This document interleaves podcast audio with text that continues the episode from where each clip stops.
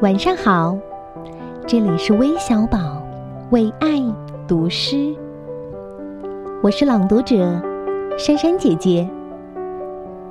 今天为你读的是陈顺雪的作品《花篮》，